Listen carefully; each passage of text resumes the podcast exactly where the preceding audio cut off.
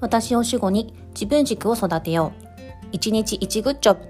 ワーママコーチミキの自己効力感アップラジオ。こんにちは。ワーママコーチミキです。3連休明けの初日。皆さんいかがお過ごしでしょうか？今日もすっごく寒いですね。都内でも雪が降るかもしれないっていうとこがあるとニュースで見たので、皆さん風邪ひかないように気をつけてお過ごしください。さて、私はですね、この3連休はほとんど家にいて過ごしたんですけれども、初日の土曜日に育休後アドバイザーを養成する講座に参加していました。オンラインだったので、自宅から1日の講座を受けることができました。その講座の中で、今年のお正月に放送された逃げ恥の新春スペシャルの内容について少し話題になりました。今回の逃げ恥の中では育休を取り巻くようなリアルなネタがいろいろと盛り込まれていたというお話を聞いて私はまだ見てなかったんですけれどもこの3連休でようやく見てみました。なので今日は逃げ恥と育休のリアルについて少しお話ししていけたらいいなと思っています。それでは今日も最後まで聞いていただけると嬉しいです。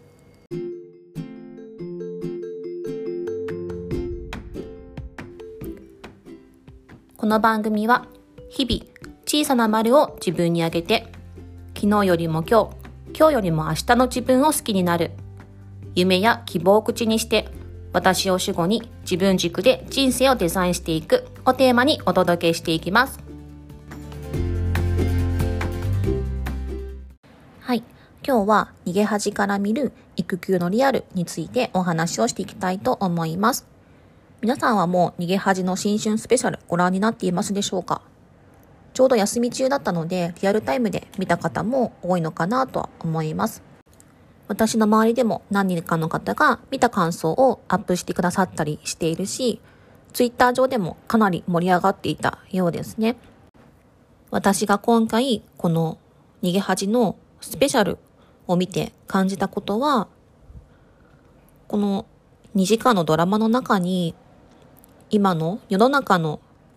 いろいろな側面だとか見られ方だとか背景だとかそういうものがぎゅっと凝縮されて詰め込んであるなという印象を受けました。すでにドラマを見た皆さんはどのような感想を抱きましたでしょうか？私は、まあ、一当事者としてもみくりちゃんの状況だったり感情だったり体調の変化っていうところをすごく手に取るようにわかるなと思いながら共感の嵐だったんですけれどもみくりちゃんや平正さんを取り巻く会社のメンバーの発言だったり、考え方だったり、価値観の違いもすごく浮き彫りに描かれていたなと思います。私が特に印象的だったのは、みくりちゃんの職場の女性メンバーで話をしていた時に、子供を産むのに順番待ちが必要っていうセリフがありました。私はまさにその順番待ちだったり、抱えてる仕事の進捗状況だったり、自分のキャリアアップのことを意識していると、結局、いつの間にか時間がどんどん過ぎてしまっているっていう状況で、二人目、三人目を出産したっていう経緯が実体験としてもあります。あとは、パートナーの育休取得についてもドラマで出てきていたんですけれども、平正さんが上司の灰原課長に育休を申請したときに、灰原課長が男が育休取って何すんの ?1 ヶ月も休んでっていう話をされていました。やっぱりそうやって感じている方はまだまだ多いのかなと思っています。私が長男を出産した8年前は、パートナーの育休っていうことはほとんど聞かれなかったです。2番目の時にもポツポツ出てきたかなという感じで、そんなにメジャーではなかったです。3番目の娘出産した頃には、やっぱりパートナーの方が育休取るんだよっていう話を何人からか聞いたことがあります。我が家なんですけれども、3人目にしてようやく夫が、じゃあ自分も育休取ってみようかなっていう話をしてくれたんですけれども、その時に、一日でも育休を取れば、会社としても育休を取った実績につながるから、数日間だけでも取ってみようかなっていう話がありました。私はそれを聞いて、会社のために取るんだっていうところを思ってしまったので、それだったら別に育休取らなくても、有給で何日か休んでフォローしてもらえればいいかなと思い、その話は私から断ってしまいました。このことから私は育休を何のために取るんだろうっていう目的があまり認識されていないんだなということに気づきました。灰原さんのセリフでもそうですし、私の夫のセリフからもそうなんですけれども、パートナーがな、なぜ育休を取るのかっていうところの本来の目的をしっかり認識して、パートナーが所属している職場の上司含めて周りの方たちにもそれをやはり理解してもらわないとパートナーが育休を取得するっていうことはまだまだハードルが高いことなんだなと改めて実感をしました。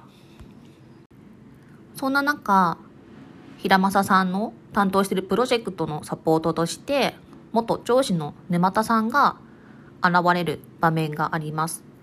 そこで灰原課長を含めたプロジェクトのメンバーとミーティングする時があったんですが、平正さんが育休を申請したんだっていう話をした時に、沼田さんが言った言葉がとっても印象的で、まさに本質をつくような鋭いメッセージだったなと思います。それは、男性が休むということが育休だから印象が良くないのかっていうところだったんですけれども、沼田さんは、それ以外の理由、例えば、自分自身が事故だったり、病気で仕事に行けなくなるだったり、自分の家族がそういうことになって、サポートする必要があるので、仕事に行けなくなるだとか、いろんな事情で突然長期間休むっていうことがあるかと思うんですけれども、それと育休はどう違うのかっていうところをお話ししていました。加えて、プロジェクトの管理者として、誰がいつ抜けてもそのプロジェクトが滞らないようにリスクマネジメントするのが、やはり責任者であるマネージャーの仕事だよねっていう話をしてくれていて、私はすごくそのメッセージが胸に突き刺さったんですけれども、なかなかそういうことをはっきり言ってくれる上司って私も会社の中で出会ったことなかったので、沼田さんみたいなメッセージを発してくれる上司がいる会社はすごく羨ましいなと思ったシーンでした。平正さんは結果的に無事育休を取得することができたんですが、なんとそれを途中で返上してしまうことになったんです。担当していたプロジェクトがなかなか回らなくなって、それは人員の欠員とかもあったみたいなんですけれども、どうしても平正さんの力が必要だということで、育休を短めに切り上げて仕事に戻ってしまったという話が続きとしてありました。私は今回の逃げ恥スペシャルの中でここだけが唯一残念な点だったなと思っています。なぜなら、この逃げ恥、社会的に影響もあるドラマだと思うんですけれども、それが今回のような内容でメッセージを打ち出してくれることによって、男性のパートナー側の育休取得の推進につながったりだとか、取り巻く周りの環境の方たちの認識を変えることにつながるすごく重要なメッセージ性を持ったドラマだったなと思っていました。なので、この最後に平正さんが育休を途中で返上してしまったっていうところだけが、ちょっと残念なポイントだったなと思います。皆さんはそこについていかが感じたでしょうか？はい。今日は逃げ恥の新春スペシャルから見る育休のリアルについてお話をしてきました。今回のドラマの中ではもちろん育休だけではなくていろいろな社会問題を取り上げられていました。例えば選択的夫婦別姓問題も取り上げられていましたし LGBT や同性のパートナー同士の制度の問題だったり職場におけるハラスメント発言だったりあとはゆりちゃんが向き合ったようながん検診に行っていても、がんが見つかって、それとどうやって向き合っていくか。そんな話題も盛り込まれていました。このドラマを通して、世の中には、いろんな考え方や価値観を持って、また、様々な環境において、いろいろな条件のもと、日々、一生懸命生きている方たちがいるということを描いてくれていたなと改めて思います。